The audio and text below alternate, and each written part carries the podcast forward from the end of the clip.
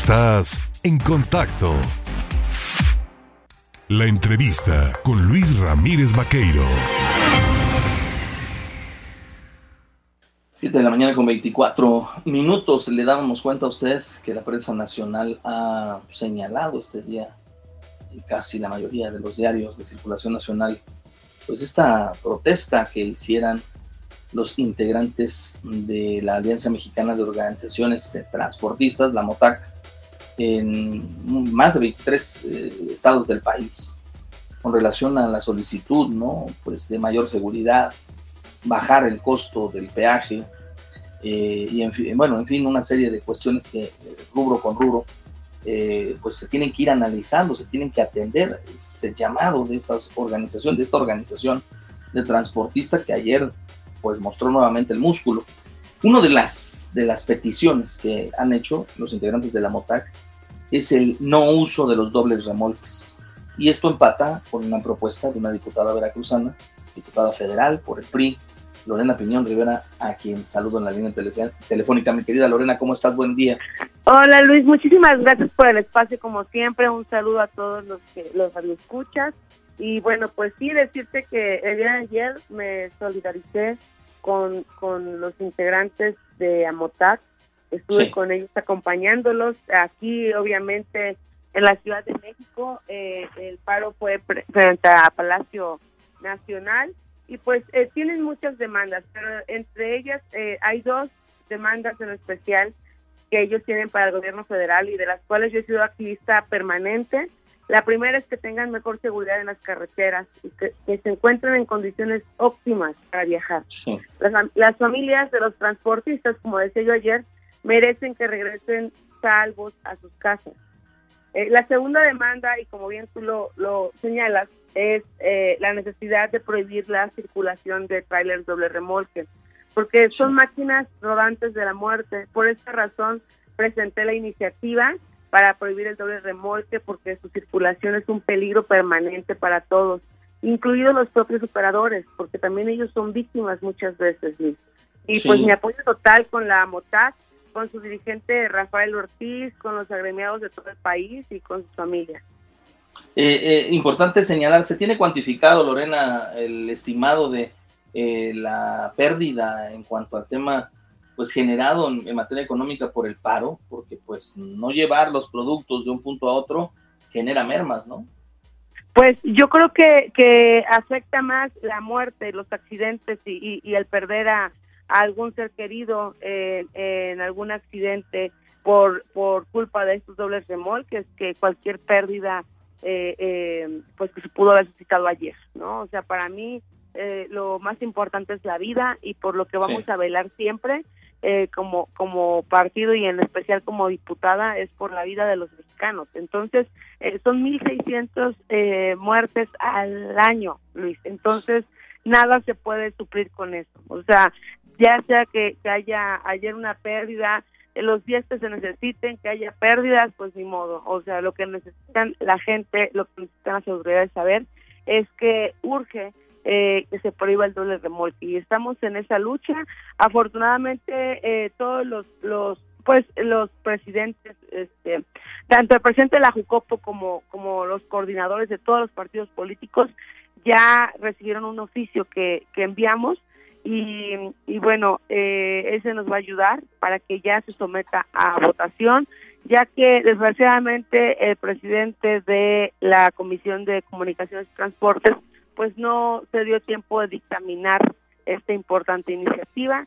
Entonces, de acuerdo al artículo 184 del reglamento interno de, de, de, de ahí de Cámara de Diputados, eh, dice que eh, cuando suceda esto, que pase el tiempo, porque se le venció el término desde el 15 de enero, Luis.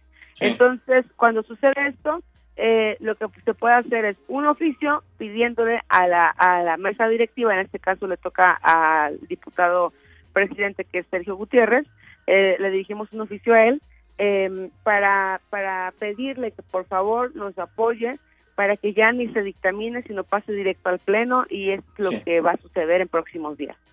Oye, este, cuando dices 1.600 muertos por accidentes vinculantes al doble remolque, a la inseguridad en las carreteras, tan solo para el sector de transportistas, estamos hablando de cuatro muertes diarias. Esto, mm, esta cifra no la tiene ningún país del mundo en desarrollo ni desarrollado. No, porque porque afortunadamente ningún país del mundo eh, tiene dobles remolques. O sea, tú vas a Estados Unidos, jamás vas a ver un doble remolque, ni en Canadá, ni en ningún ningún país de, primer mundo existen los dobles remolques porque eh, pues obviamente son gente civilizada que, que la prioridad se la da a, la vida de, de sus habitantes, no como en México que que se dice, no, pero es que nos va a costar más caro el refresco de X marca, ¿no? O nos va a costar más caro este el pan que viene empaquetado. O sea, porque te quiero decir una cosa, ningún eh, alimento pues de, de la canasta básica viene en doble remolque. Entonces, es lo que debe saber la gente. O sea, este... ¿Qué es lo que regularmente, eh, Lorena, se, se mueve a través del doble remolque para que también el público sepa quiénes son los que están detrás del uso y eh, el, estar impulsando que se utilice este tipo de transporte que, como tú ya lo has señalado muy bien, no debiese emplearse, pero se sigue usando. ¿Qué transportan en dobles remolques? Pues eh, quiero decirte que, que primero al comentarles que han sido más de 20 iniciativas que se han presentado en estos últimos años eh, contra el doble remolque, pero desgraciadamente siempre han entrado los cabilderos, y desgraciadamente voy a sonar trillada y voy a, verme muy muy este con discurso oficialista, pero desgraciadamente la corrupción es la que no ha permitido que se prohíba el doble remolque, que se legisle en materia eh, de, del doble remolque. Aquí eh, lo que sí te quiero decir es que, que no hay ningún producto de canasta básica que se mueva en doble remolque.